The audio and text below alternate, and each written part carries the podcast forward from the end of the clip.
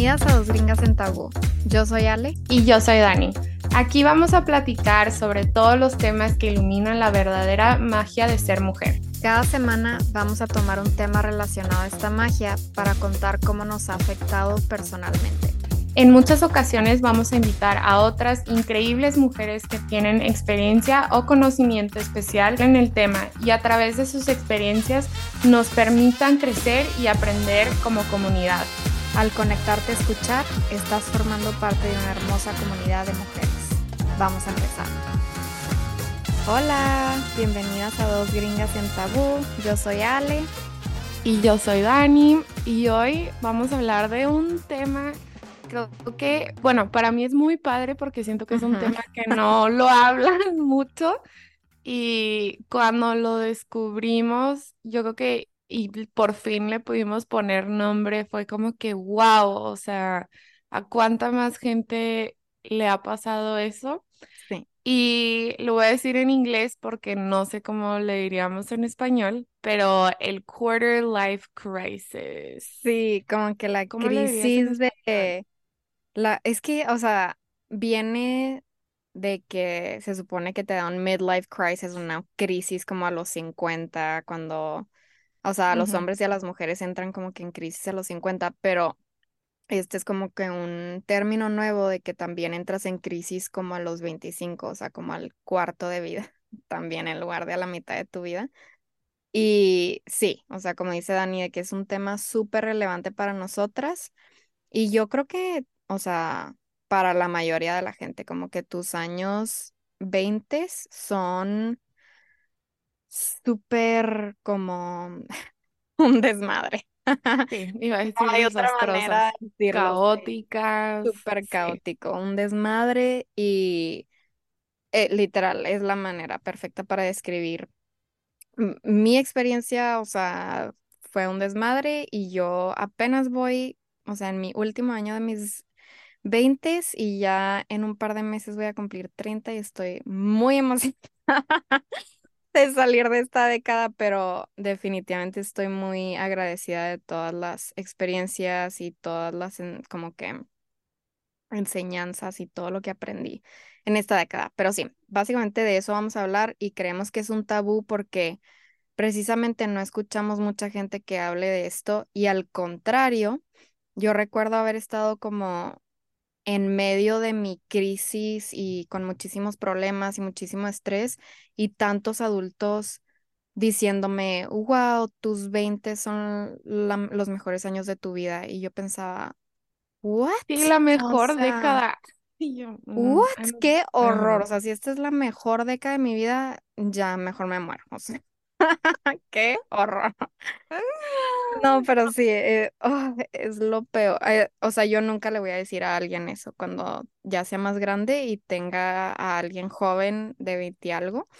O sea, disfruta día a día, disfruta el presente, pero crecer es súper, súper padre y te haces más maduro, más seguro de ti mismo, se te quitan los miedos y definitivamente tus años 20 son para experimentar, para aprender, para darte en la madre y no necesariamente los mejores años de tu vida.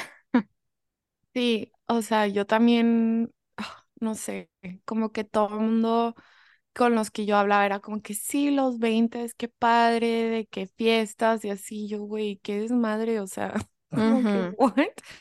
No puedo creer, o sea, yo también mi mundo se derrumbaba y yo así de que no puedo, y todo el mundo, y también siento que en las películas y así, todo, el mundo de que glorifica los 20.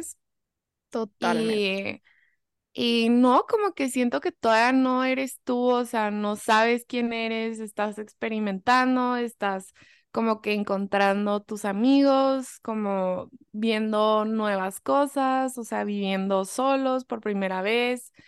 Bueno, en, en cultura mexicana no tanto, siento, como que todavía no es tan este, normal que te salgas de tu casa tan joven pero creo que ya está pasando más y más y más, o sea, conforme pues vamos creciendo, pero sí conozco mucha gente todavía que vive con sus papás, que no tienen nada de malo, pero cuando vives solo por primera vez sí es como un cambio radical, vivir en una nueva ciudad, este, encontrar nuevos amigos, o sea, empezar a salir con gente nueva. No, no, sí es un, es un desastre y yo tengo 28, siempre se me olvida. Siempre tengo que hacer la matemática y que tengo 27, tengo 28.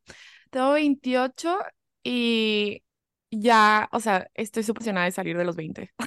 Sí, Ya, ya me quiero salir.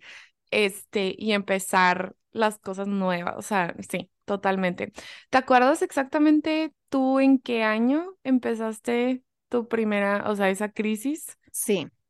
Este, yo creo que, bueno, no sé si estaba como en, no estaba definitivamente en crisis cuando salí de mi casa, porque yo me salí de mi casa a los 18 porque me fui a estudiar a la universidad fuera de la ciudad y me fui, me salí de mi casa y literalmente nunca regresé. Entonces, para mí fue como súper padre salirme de mi casa, libertad, poder decir por mí misma, vivir sola, todas esas cosas, como un cambio súper emocionante que yo ya me moría por tener, porque había como mucha fricción y mucha tensión en mi casa y en mi vida dentro de la ciudad donde vivíamos, como que yo ya estaba harta de eso y necesitaba un cambio grande. Entonces, en ese aspecto, a los 18 fue algo muy positivo, pero como a los 20 21 fue cuando empezó como mis momentos de crisis, porque me acuerdo que, bueno, como ya lo hemos dicho en, episodios pasados, mis papás están divorciados y se divorciaron cuando yo tenía como 13 años y yo soy la chiquita.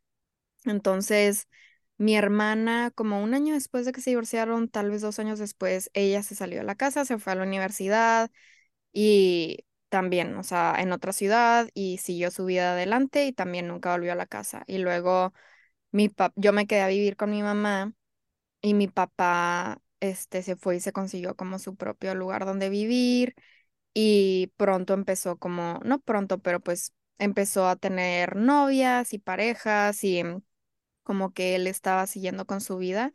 Igual mi mamá, mi mamá pues también después de unos años ella empezó con su vida y yo seguía siendo una niña, o sea, yo me seguía sintiendo súper dependiente y aunque, o sea, cuando eres, o por lo menos cuando yo era, este, adolescente, yo me sentía súper adulta. Yo me sentía que yo lo podía todo, que yo tenía toda la vida resuelta, que yo tenía todas las respuestas y que yo era súper madura.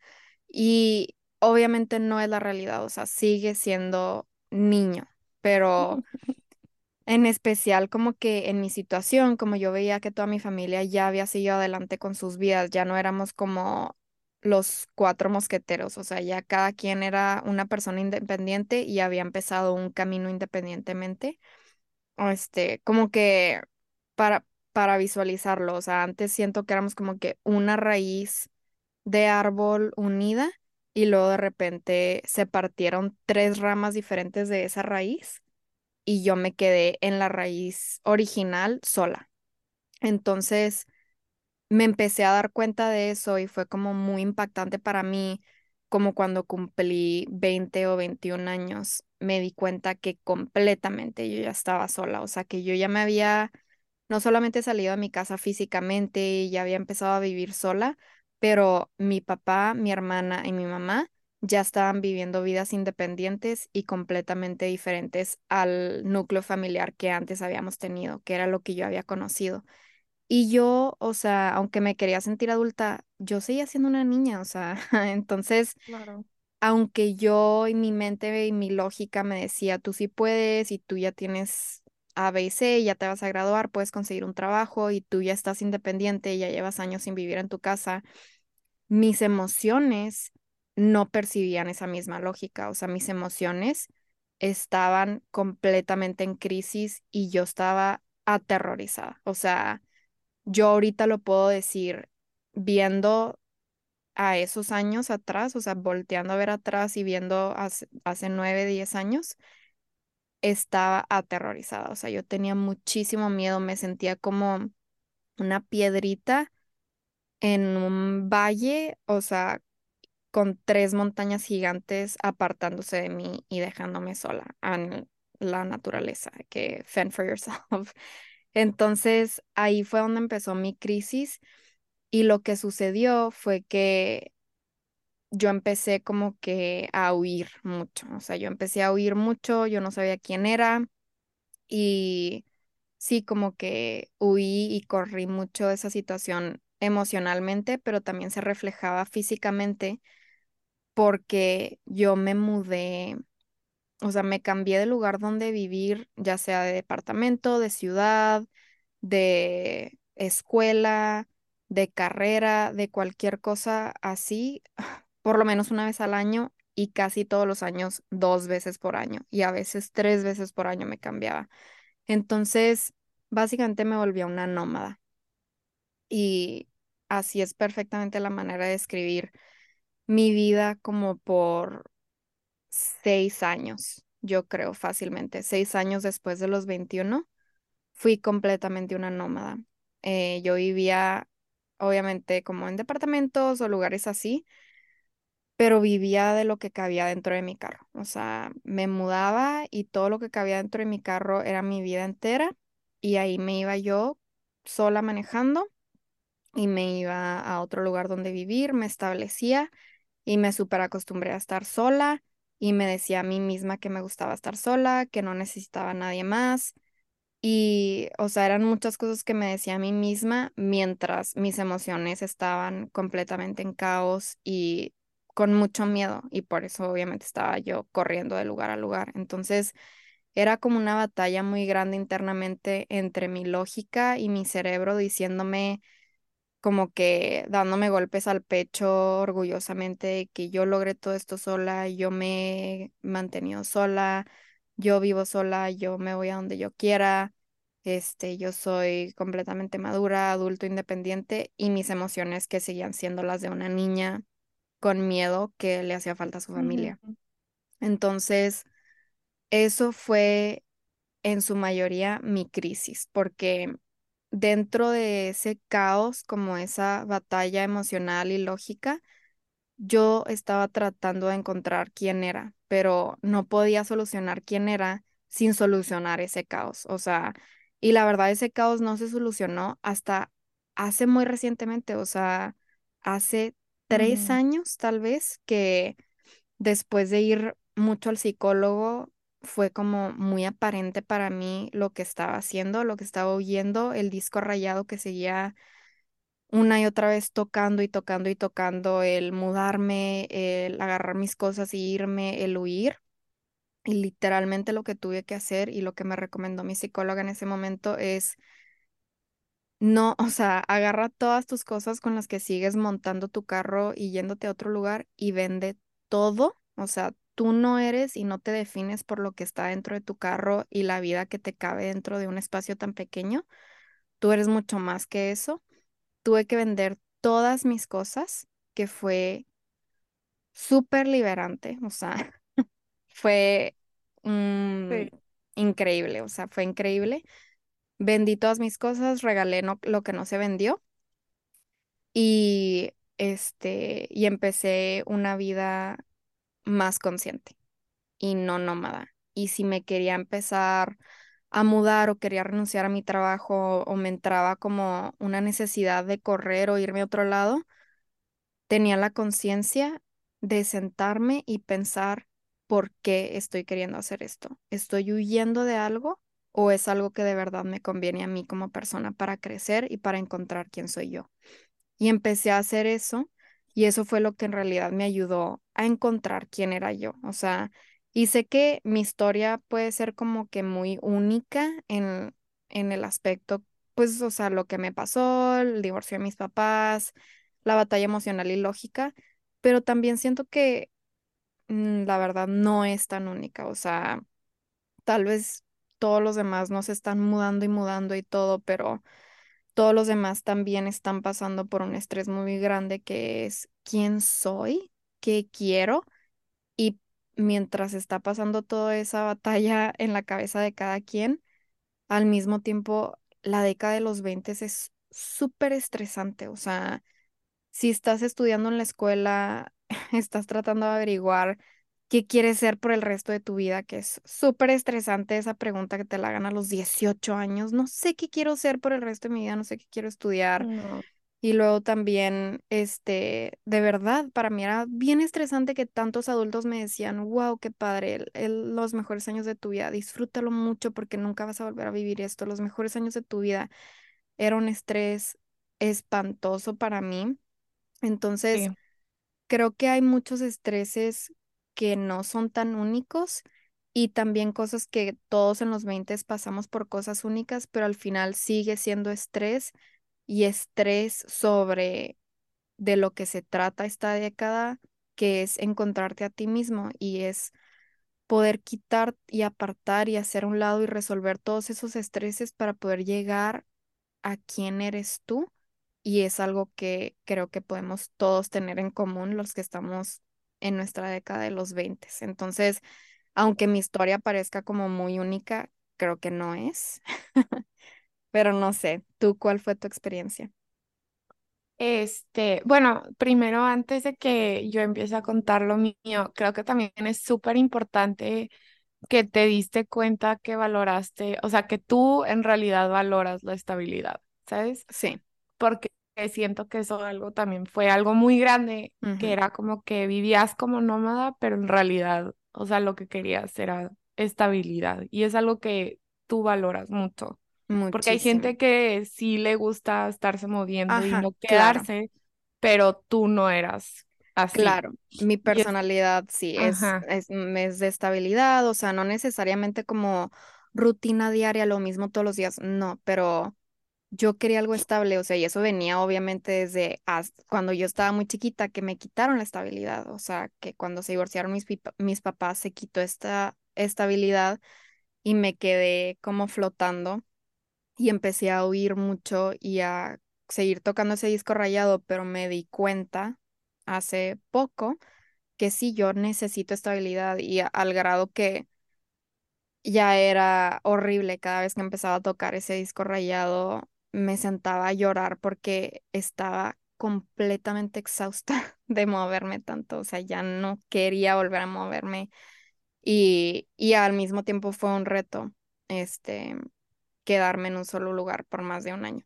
Fue un reto cuando lo logré, o sea, y lo logré hace poco, hace un año fue cuando cumplí como mi aniversario de, o hace dos años fue cuando cumplí mi aniversario de más de un año en un solo lugar. Y eso sí, fue difícil porque sí, obviamente es romper con algo que llevas haciendo muchísimo tiempo que no necesariamente es bueno para ti. sí.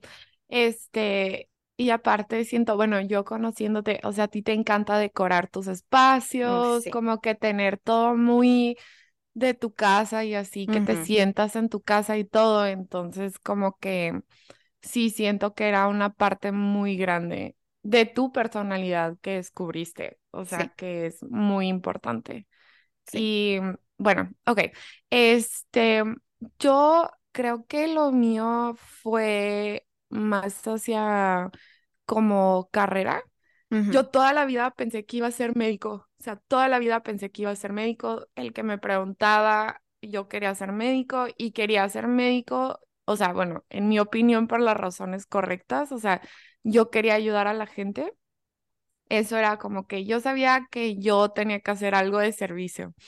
Em, no sé, como que siempre me ha gustado ayudar a la gente desde chiquita y así. y me acuerdo que desde chiquita me ponía a ver do- documentales del planeta y como de los pandas y todo y siempre quería, me ponía a hacer galletas para los, para, para juntar dinero y, y donárselo a los pandas. Y me acuerdo que hice las galletas en forma de panda. Sí, bueno, total. O sea, como que siempre me ha gustado ayudar y como que causas así, caridades, todo eso. Este, y por eso dije de que pues la carrera perfecta para mí es ser médico, o sea, totalmente me encanta y hasta hice como un servicio social con niños de cáncer porque yo decía que iba a ser oncóloga. Claro que después de ese servicio social dije no, o sea, mi corazón no puede con esto. Sí. Fue algo súper triste, súper traumante y sí, no, o sea, no, todavía hace poquito le estaba contando a mi pareja como unas historias y oh, empecé a llorar otra vez porque sí fue, o sea, Oh, es algo muy como, sí, no sé, como que algo muy traumante ver a niños tan chicos pasar por algo así claro. y la mayoría, o sea, no lo puede sobrevivir. Y obviamente no es su culpa, o sea, simplemente es algo horrible que pasa y sí. Entonces ya después de eso dije, no, o sea, no voy a ser oncóloga, pero yo estaba todavía se- segura que iba a ser médico. Y ya, o sea, mis veintes fue como que seguir trabajando a ser médico y yo desde que empecé la universidad, yo me quería ir a la Ciudad de México a estudiar medicina porque en Estados Unidos el sistema es diferente, o sea, el sistema es que tienes que estudiar una carrera de lo que quieras primero y luego, o sea, cuatro años de lo que quieras y luego ya tomas un examen para entrar a escuela de medicina y luego haces los cuatro años de medicina y luego tu especialidad en lo que quieras.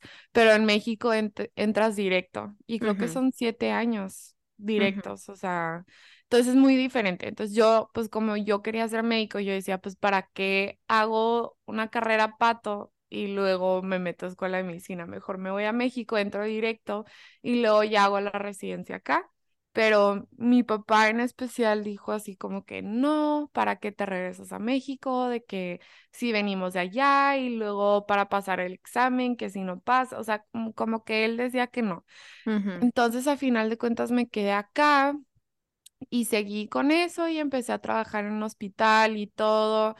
Y ya, o sea, por fin pude llegar a ser como asistente médico y eso fue, que eso no existe en México.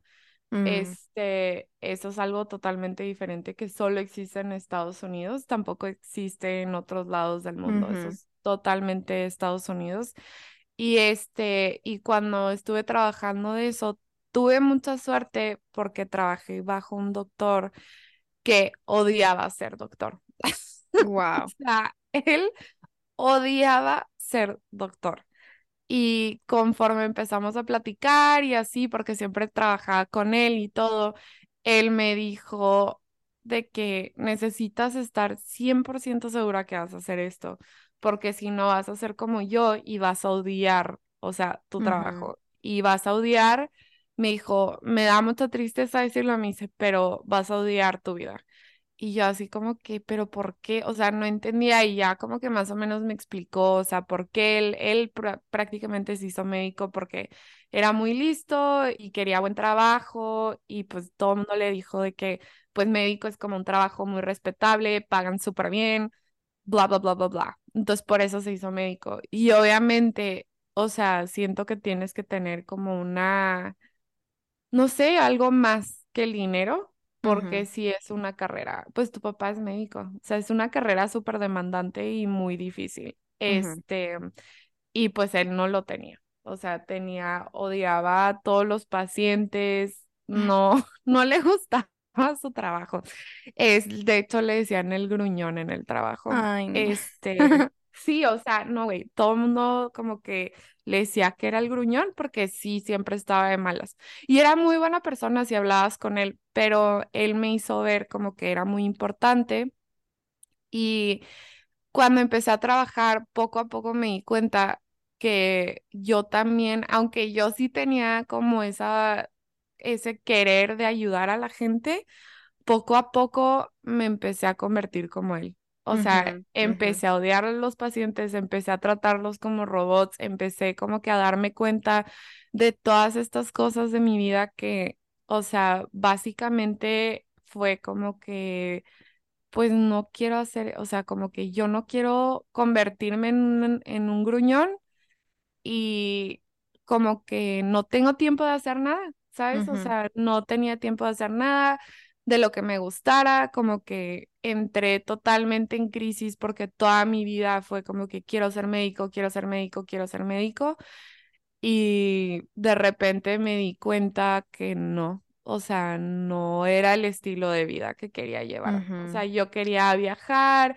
quería poder tomar clases de pilates en las tardes, quería poder pintar, o sea, hacer ir a correr, o sea, cosas diferentes y de plano el estilo de vida de ser médico, pues no, es muy raro que te permita eso, o sea, todavía no he conocido a un médico que tenga como un balance bueno entre su vida y su trabajo. Y este, y ya, me fui a Alemania y cuando empecé, cuando me fui a Alemania empecé como que a, a explorar otras cosas diferentes y ver pues más o menos qué era lo que quería hacer y me di cuenta que algo para mí súper importante es como la flexibilidad de poder seguir aprendiendo Mm, en diferentes campos. O sea, yo no soy como esa persona que quiere solo saber una cosa y saberlo muy bien. O sea, no, me interesan muchas cosas y me gusta aprender de cosas diferentes y por eso decidí hacer mi cambio de carrera. Y obviamente, o sea, esto fue como una cosa enorme con mis papás. Mis papás estaban muy molestos, estaban como que no entendiendo toda mi familia también como que, ¿qué? ¿Por qué? O sea, y todo el mundo lo veía como rebeldía de que cambié tan drásticamente, pero, o sea, no me arrepiento y definitivamente fue una crisis porque fue como a mis 25 más o menos empecé a hacerme preguntas como que, ¿qué es lo que en realidad me gusta? O sea, ajá, ¿quién soy? ¿Qué quiero? ¿Qué tipo de vida quiero? ¿Qué quiero? ¿Cómo quiero que mi vida diario se vea? O sea, cosas así que nunca, este, me había preguntado en mis veintes, o sea, antes de los 25. Y son preguntas muy fuertes que a veces no tienes las respuestas mm, y mm, te da miedo que no ujú, tengas las respuestas, porque se supone que ya tenías que haber decidido a tus 18. Que es una Y, pendejada. O sea, ajá, o no, sea, y claro que a los 18 no te estás preguntando esas cosas, o claro que sea, no. estás más emocionado de que ya no vas a estar con tus papás, de que Claro.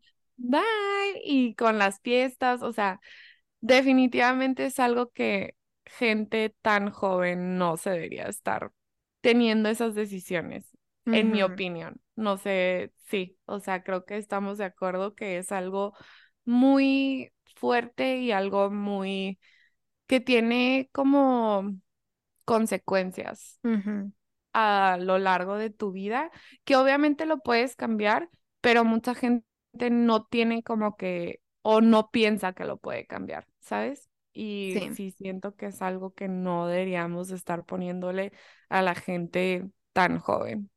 sí, es muchísima presión. O sea, yo sí me acuerdo haber estado muy estresada de eso y también, o sea, cambié y cambié de carrera porque es algo muy estresante y también te lo hacen como que te lo pintan muy de muy permanente y es horrible eso. Este, pero te, iba- te quería preguntar que si tú a lo largo de tu década, de tus veintes, los cambios, las preguntas que te estabas haciendo, en algún momento en específico llegaste a sentir como apoyo incondicional de tu familia.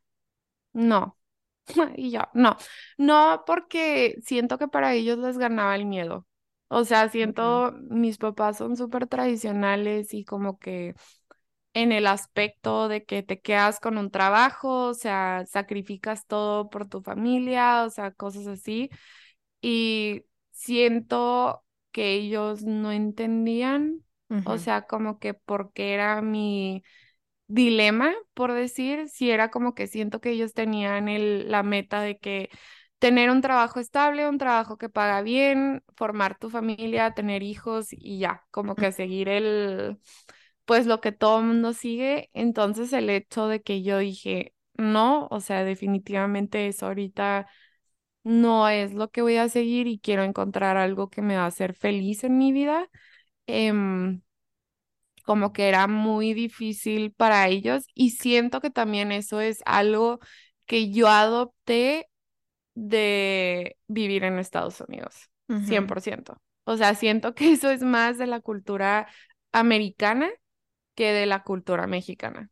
sí. porque la cultura mexicana es como que todo por la familia y es una cultura un poquito menos individual y la cultura americana es 100% individual. Sí. Entonces, siento que para los americanos no es tan raro que la gente haga eso, em, pero definitivamente yo era la primera que lo, lo hacía en toda mi familia y era como que, ¿qué? O sea, no entiendo por qué o cómo vas a poder como triunfar, por decir.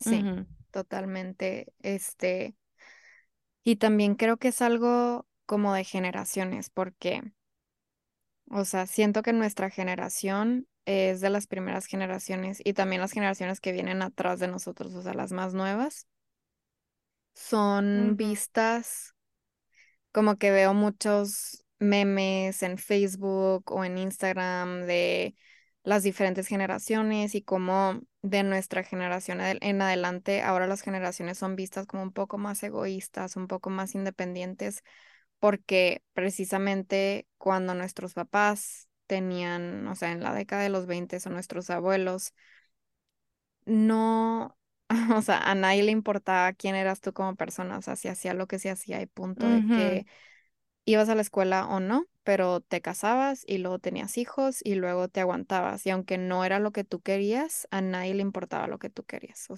Sí, sea, o la carrera que, o sea, tú eras mecánico porque tus papás eran mecánicos o tenían una tienda de mecánicos. O sea, sí, sí, antes no se cuestionaban estas cosas. sí. Y la Ujú, gente era infeliz, pero pues creo que ni sabían que eran infelices. Simplemente era como que, ah, pues así es la vida y eso es lo que me toca y ni modo, aunque no me gusta, aunque no me satisface, esto es lo que se hace.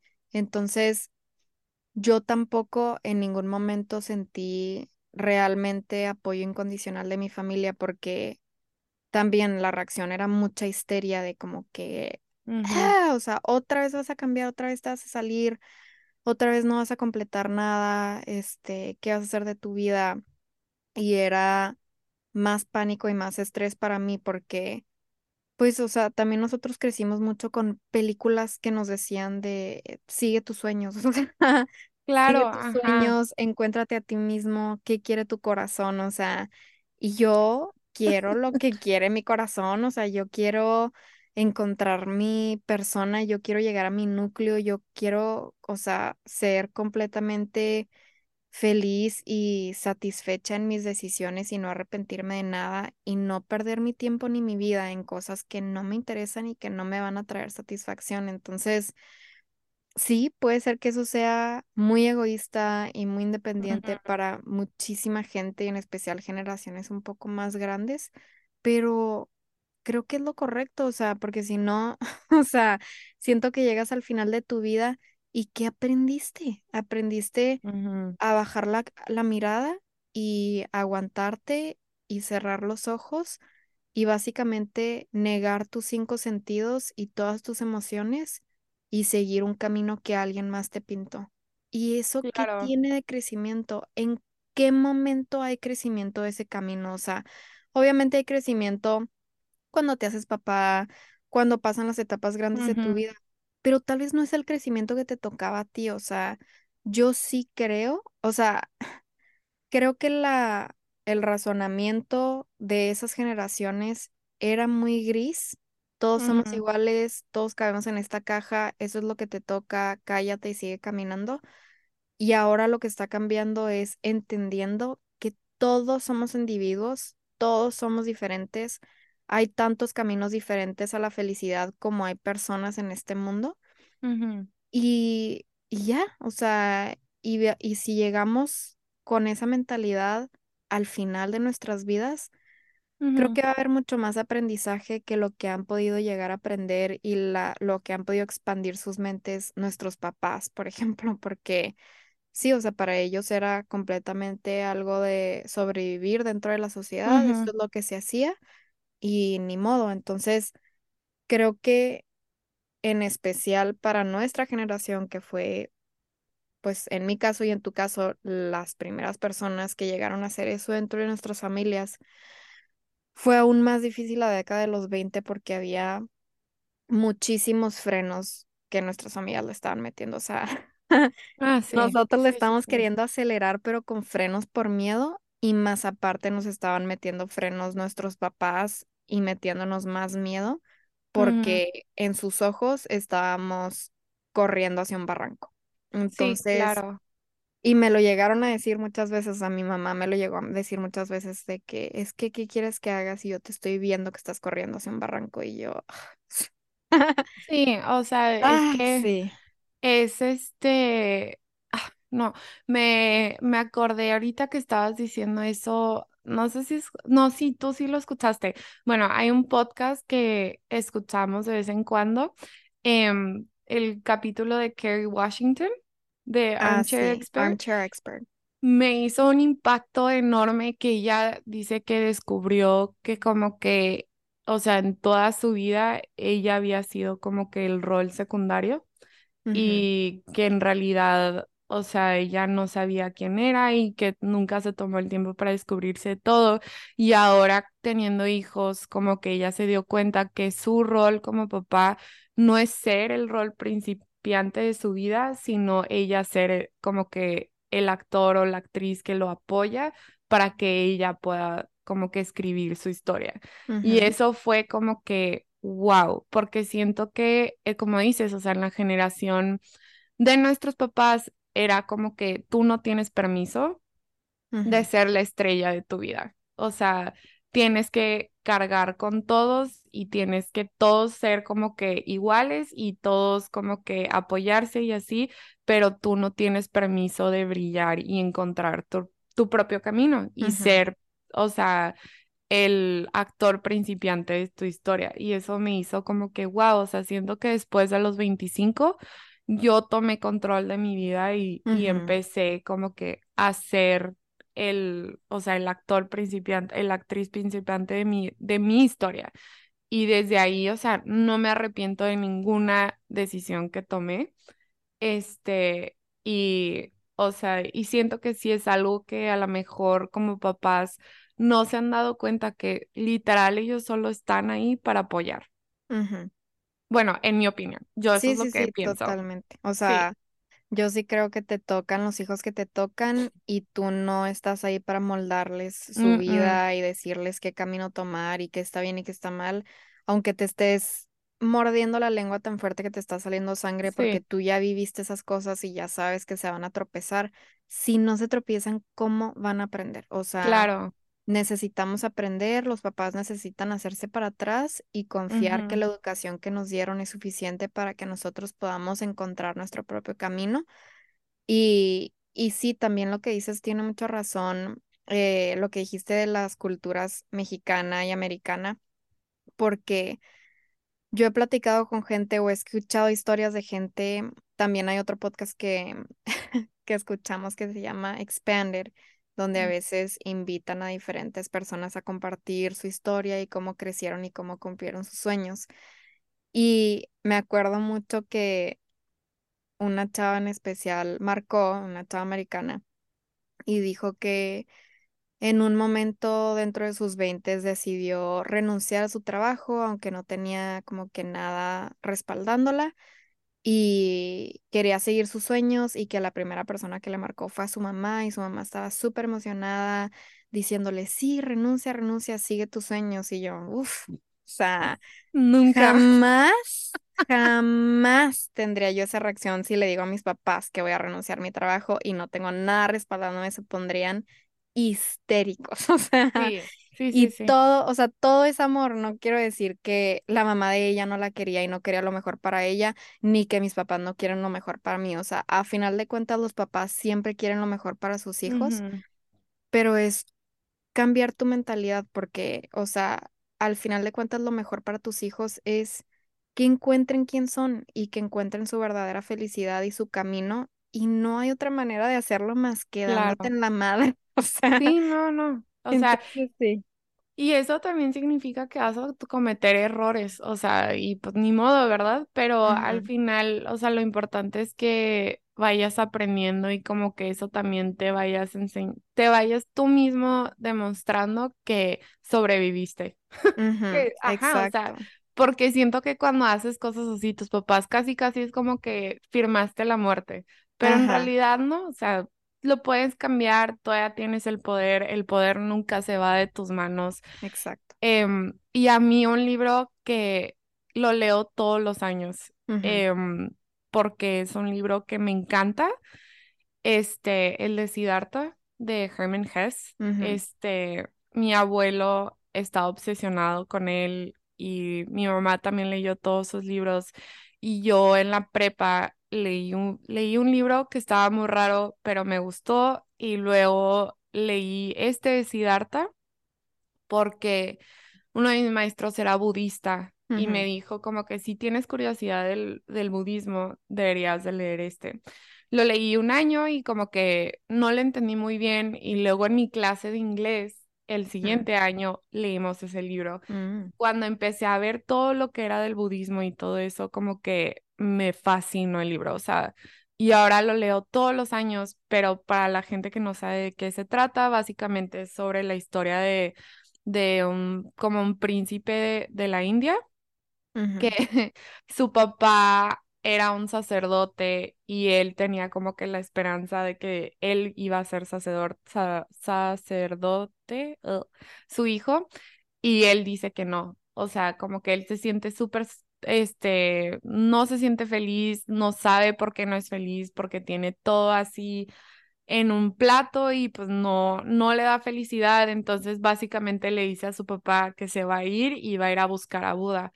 Entonces todo el mundo se queda como que ¿por qué? y así, no sé qué, y luego su mejor amigo que está obsesionado con él lo sigue y se van con otro grupo y así como que van explorando y a mitad del camino toma un, o sea, él se pierde, embaraza a una chava, tiene un hijo, cuando obviamente pues era- no era su plan y acaba haciendo drogas, de que alcohol, este, ¿cómo se dice? Gambling, este, ¡ah!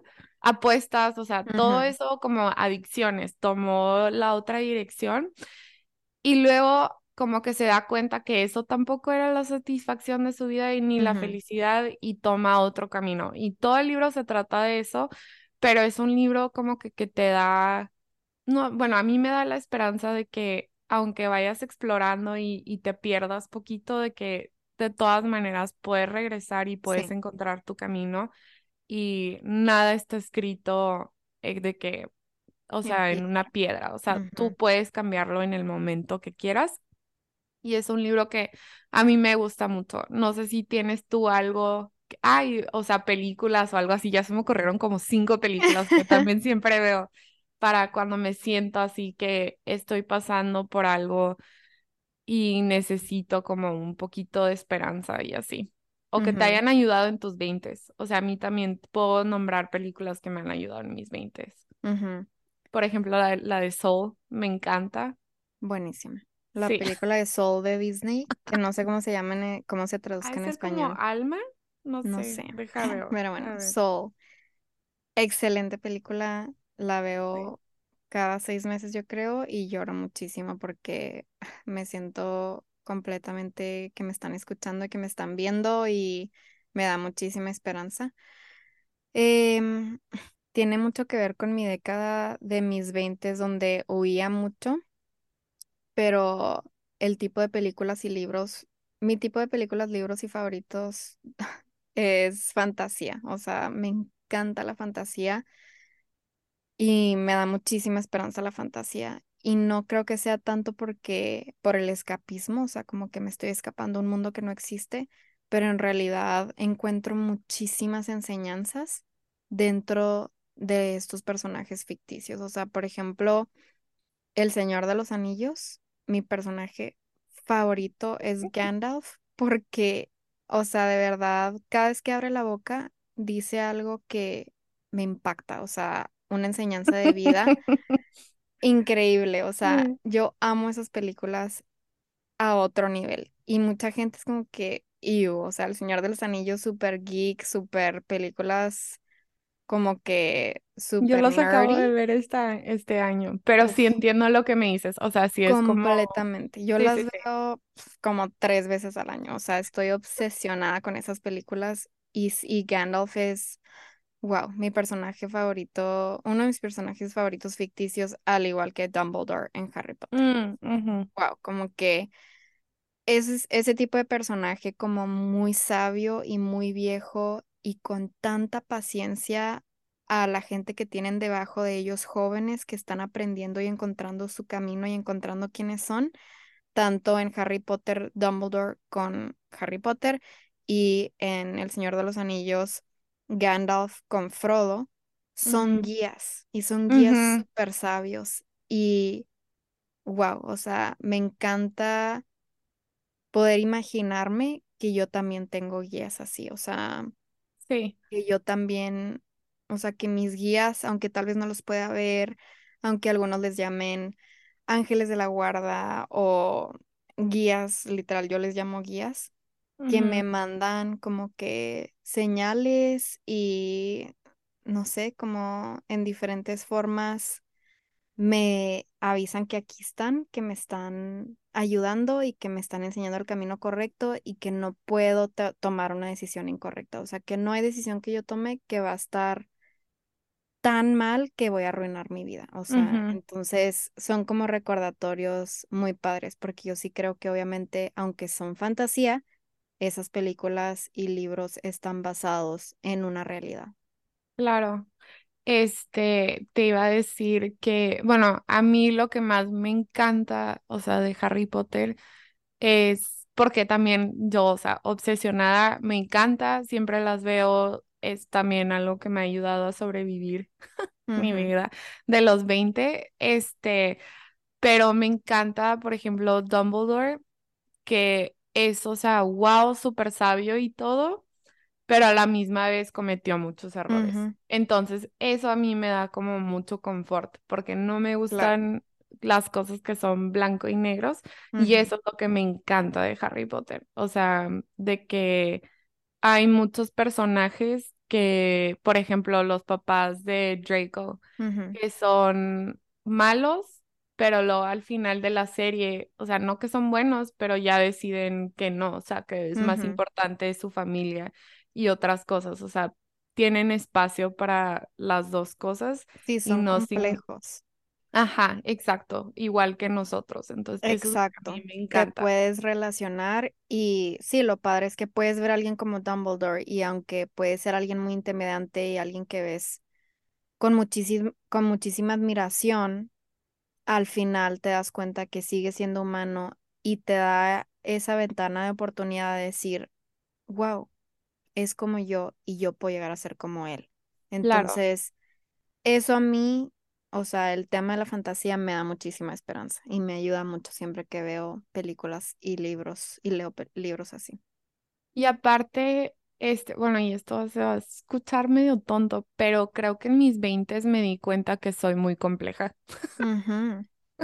O Sí. sea, como que nunca me había puesto a pensar como que quién soy yo como persona y en realidad siento que es algo muy raro, pero en mis veintes sí me di cuenta de que, o sea, yo soy una persona muy compleja que tiene muchas diferentes facetas y, o sea, no solo soy una niña buena o una niña mala, ¿sabes? De que tengo muchas más cosas y estoy mucho más en el gris que de un lado. Claro. Y es Y eso súper fue algo que tuve que aceptar. Sí, ajá, es importante llegar a esa como realización, darte cuenta de eso, porque si no piensas que te estás volviendo loca. O sea, sí, sí, sí, Porque si sí. no, sí, tienes tantos momentos que está tu mente a mil por hora y estás teniendo dudas y tienes miedos y volteas a tu alrededor y nadie está hablando de esos miedos, nadie está hablando de esas dudas, tus amigos parece que no están pasando por lo mismo que tú y es y son muy blanco y negro y piensas que estás tú mal, o sea, tú debes de claro. estar loca porque nadie más está hablando, nadie más está quejando, entonces no, o sea, los humanos somos súper complejos y cualquier persona que finja blanco y negro es mentira. Sí, yo tuve que en mis 20, eso fue pa- otra parte de mis crisis también, como que aceptar que no soy perfecta y que no tengo que ser. Que siento que eso era algo que yo dentro de mí siempre quería hacer. Este. De que perfecta en todo, en la escuela, en los deportes, en todo, en todo, en todo.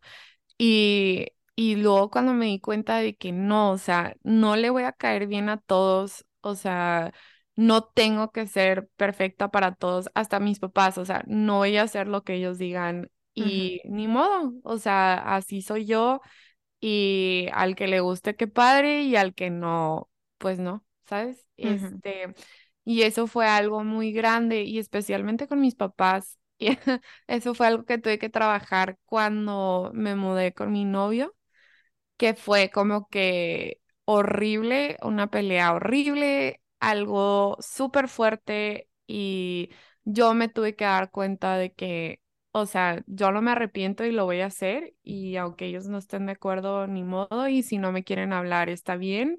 Por mi parte, como que, pues no pasa nada, o sea, si me quieren hablar, qué padre, si no, no, pero no voy a cambiar mi opinión, ujú, ¿sabes? Y, y sí, y ahí fue donde me di más cuenta de que no voy a ser perfecta y no voy a ser la taza de té para todo el mundo. Te- ujú, O sea, sé que esa no existe en español, pero en inglés es cup of tea. ujú. Sí, o sea, no le vas a, no vas a tomar decisiones para darle placer a alguien más, vas a Sí, vivir exactamente. O sea, no le voy a dar gusto a todos y ni modo. Así es la vida. Este, sí, no sé si tú también te diste cuenta de algo así o si tuviste algo más fuerte o otra cosa.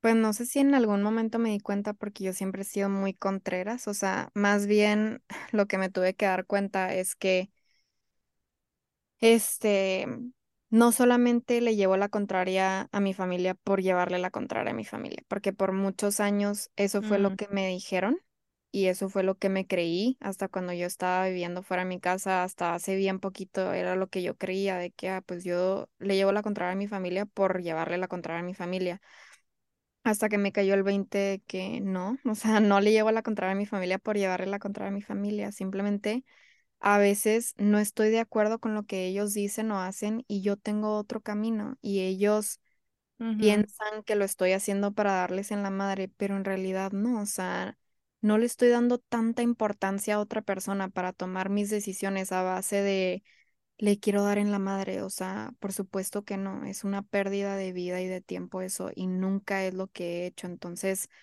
más bien yo me tuve que dar cuenta y aceptarme a mí misma que no es cierto que soy Contreras, que no es cierto que soy inmadura, que no es cierto que soy todas estas cosas que me dijeron por muchos años de mi vida mi familia, porque yo era tan diferente a ellos y yo no tomaba las mismas decisiones que ellos tomaban y yo no me conformaba. Y para ellos eso significaba, ay, esta niña le encanta ser Contreras. Y la neta no, o sea, simplemente yo sé que algo dentro de mí me dice que no quiero ser como ellos, no quiero tomar el camino que ellos tomaron. Hay otro camino para mí y eso está bien, o sea, y no, no tengo el apoyo de mis papás la mayor, la mayoría del tiempo porque se quieren infartar con cualquier decisión que quiero tomar, pero aquí sigo de pie. Claro. Estoy mejor que nunca y la verdad, ahora ya a mis casi 30 puedo ver la vida de mis papás o la de mis primos o mi hermana o la de cualquier persona en mi familia y en muchos aspectos a veces digo, qué gacho que siento que sí, tal vez están felices en aspectos de su vida, pero hay otras partes de su vida que siento que no están completamente satisfechos porque siguieron el camino de alguien más y yo estoy tan agradecida que yo no soy esa persona. O sea, Claro. y no Sí. por ser Contreras, simplemente por yo querer seguir el camino de mi corazón y mi alma. Y ya. Y, por ejemplo, como dices que tus papás, o sea, se infartan y como que se ponen muy negativos, o sea, ¿cómo le haces para no cargar su energía? Porque, por ejemplo, para mí eso fue algo que yo súper mega tuve que trabajar en cuando estaba viviendo en Alemania, porque cualquier cosita que le contaba a mi mamá que no salía como yo quería que, sal- que saliera, y fueron muchas cosas, o sea, o a mi papá, güey, se infartaban y me ponían más estrés a mí y me estresaban más de lo que ya estaba. Y era como que tuve que poner un alto y empezar a trabajar de que, ok, tengo dos opciones, o sea, o les cuento y ya como que que ellos tengan su reacción y yo no afectarme o no les cuento y ya, o sea, yo lo lidio sola y yo como que yo sola poder tener todo. Este, y poco a poco como que empecé a trabajar con meditaciones de que que no, sus energías no eran partes de las mías, o sea, y que yo sola me podía como que, aunque no salieran las cosas como yo quisiera, iban a salir, iban a salir bien al final de cuentas. Y esto no era el final, iba a encontrar una manera o iba a encontrar otra manera de hacer las cosas. Sí, es una batalla grande porque obviamente te crían y más como en una familia mexicana te crían a tus papás son todo y tienes que confiar en tus papás y tienes que apoyarte de ellos y contarles cualquier cosa que vas a hacer para ver si ellos están de acuerdo y en base a su reacción tú decides qué hacer, porque eso es lo que hace una buena niña mexicana.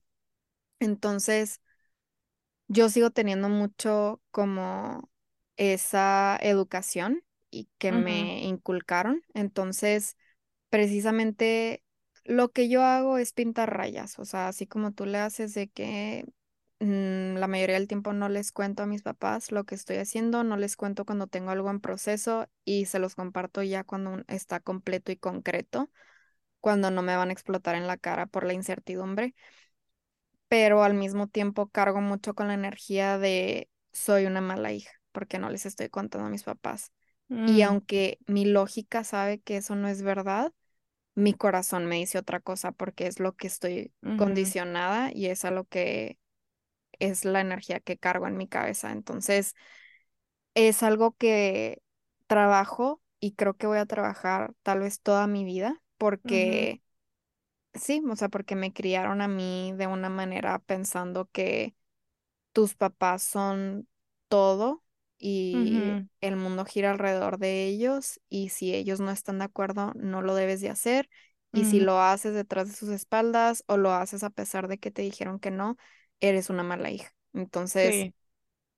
yo sé que eso no es verdad y yo sé después de muchos años de terapia y meditación que no es la realidad. Yo sé que soy una buena persona, sé que soy madura, sé que tomas decisiones racionales a base de lo que me conviene a mí y con eso lo trabajo día a día. O sea, yo literalmente medito todos los días y una muy grande porción de mis meditaciones son dedicadas a eso, porque mm, es un, es algo muy grande. Una Sí, parte de mi vida muy grande que sí. que no sé si algún día se me va a quitar porque pues así estoy condicionada. Sí, sí, sí. Sí, yo también de vez en cuando sí me entra como la culpa de que no les cuento, no les digo, bla, bla, bla, bla, bla. Y, y más porque mi pareja es súper cercana a sus papás, pero a la misma vez como que digo, o sea, en primera, no neces como que es, ese es el aspecto. Siempre me pregunto que lo estoy diciendo porque quiero quiero algo de, o sea, quiero que ellos me den su bendición o lo que sea, o por qué les voy a decir, ¿sabes? O sea, si me, si me entiendes, como que es algo que les afecta, no, es algo que tienen que saber que ellos están involucrados, no. Entonces, ¿para qué les voy a decir? ¿Porque les sí, quiero contar? No, not really. Entonces, o sea, como que me paso por esos pasos y ya al final decido de que vale la pena angustiarlos, no. Y en realidad no quiero angustiarlos, entonces no les voy a decir. Y si después les digo y me reclaman, les voy a decir, siempre les digo de que pues no te quería angu- angustiar porque ya sabía que ibas a, reac- a reaccionar mal, ¿sabes? Y mi papá, por ejemplo, como que sí me, me ha dicho como, pues, o sea, no me había dado cuenta que mi reacción te afectaba tanto. Yo, pues, obvio, como que obviamente. sí, Y, y él ha trabajado más en eso, mi mamá no, pero sí siento que es algo que yo me he tenido que poner para saber cuándo sí les tengo que decir y no sentir esa culpa de que este, estoy siendo mala hija. ¿sabes? Sí. Sí, ese es un súper buen tip de ejercicio de ponerte a contemplar de a ver, ¿la decisión que estoy tomando les afecta personalmente a mis papás? ¿Sí o no? Ok, si no, entonces tengo muchas ganas de contarle, es algo, es algo emocionante que van a reaccionar de manera positiva. No. Quiero contarles, o sea, no. Entonces, no, no les Sí, sí, cuentes. sí. Y no te sientas mal por ello, porque no les estás escondiendo algo que les afecta a su vida. Ahora, si estás tomando una decisión que les va a afectar personalmente, entonces posiblemente sí les te conviene contarles, pero la mayor parte de estas decisiones no son así. Entonces, es un buen tip de sentarte y analizar esas dos o tres cosas antes de sentirte culpable o antes de tomar tu decisión. Porque sí, tengo muchas primas o amistades que todavía les cuentan todo a sus papás y les va de la fregada, o sea, les dan la madre, acaban llorando y yo es como que, güey, ¿por qué les cuentas? O sea, ¿por qué le contaste a tus papás? O Sí. sea, ya eres súper adulta, no dependes de ellos, ganas tu propio dinero, no vives en tu casa.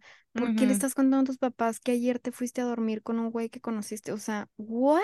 De que Sí, yo no, jamás, jamás no, contaría algo así. claro que no. Nunca. O sea, nunca en mi vida contaría algo así. Pero, no sé. ajá, y siempre me ha costado trabajo entender la gente que cuenta. O sea, no, no sé. Pero, eh, o sea, es porque para mí es como, no.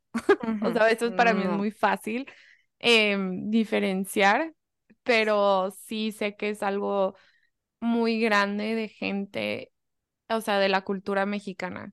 Y eso también me di cuenta en Alemania. Yo siempre me consideraba más mexicana que americana y cuando empecé a conocer a gente que creció en México y así me di cuenta que no, que soy mucho más americana que mexicana.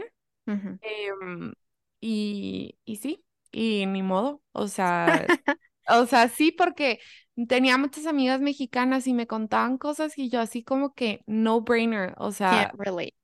sí, o sea, no, como que, what? O sea, no entiendo por qué esto es tan grande para ti o por qué sientes que les tienes que contar a tus papás de que estás viviendo en Alemania, tus papás no te van a decir, no te pueden hacer nada, de que no te pueden, no te pueden castigar, güey, ¿qué te van a hacer? O sea, obviamente nada em, a menos de que se suban a un avión y vengan y te regañen, o sea, o te regañen por el teléfono, pero pues Y aún así, ¿y qué?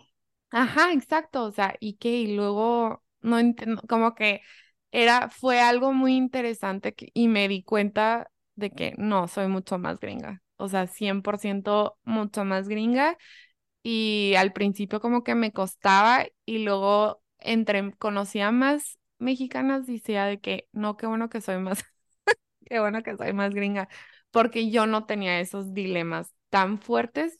Em, digo, sí los tenía, pero no al grado de que me paraban en hacer las cosas que quería hacer. Sí.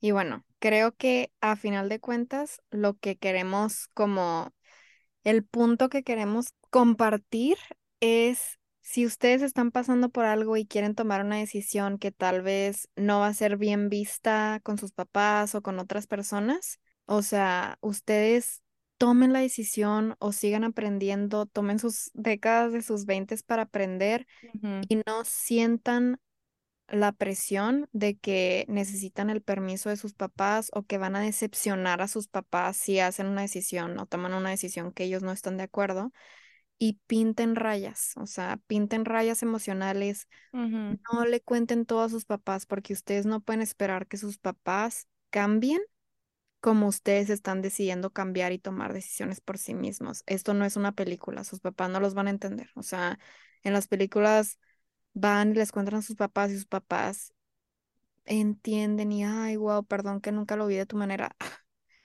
O sea, la posibilidad de que suceda eso en realidad es muy mínima. Capaz y sí tienen suerte de que sus papás van a llegar a tener un rayo de luz y entender, pero la, o sea, la O va a mayoría tardar mucho tiempo. Sí. ajá, o O sea, simplemente no va a pasar. Entonces, ajá, sí. la probabilidad de que suceda eso es muy pequeña. Entonces, ustedes que eso no los impida en seguir sus sueños y seguir adelante y seguir aprendiendo sigan tratando de tener una buena relación con sus papás, pero eso no quiere decir que les tienen que contar cada aspecto de sus vidas y ahórrenles el pánico en lugar Ujú, de contarles todo lo que están haciendo y todo lo que están formando y que está en proceso. cuéntenles selectivamente las cosas que saben que a ellos les van a traer felicidad sin que les traiga pánico y estrés a ustedes innecesario. Entonces, Claro. suelten esa culpa, vivan sus vidas, sus años 20 son para explorar, para aprender, para entender quiénes son y de verdad, se pone mejor. No, y yo creo también el punto secundario es que si sientes, estás en tus veintes ahorita y sientes perdido, que no sabes qué hacer, es normal, o sea, totalmente normal, o que estás cambiando de trabajo, si no encuentras tu camino, o sea, totalmente normal. Lo más importante es que empieces a hacerte preguntas de cómo quieres que se vea tu vida, qué es lo que quieres de tu vida, qué es lo que te hace feliz y Ujú, explorar y encontrar y todo eso. O sea, siento que eso también es súper importante en tus veintes porque no tienes responsabilidades mayores, bueno, la mayoría de que todavía no estás casado, todavía no tienes hijos, todavía no tienes casa, o sea, todas esas cosas. Em, y si sí las tienes, también se vale seguir Claro. explorando y hacerte esas preguntas, em, y empezar a tomar control de tu vida.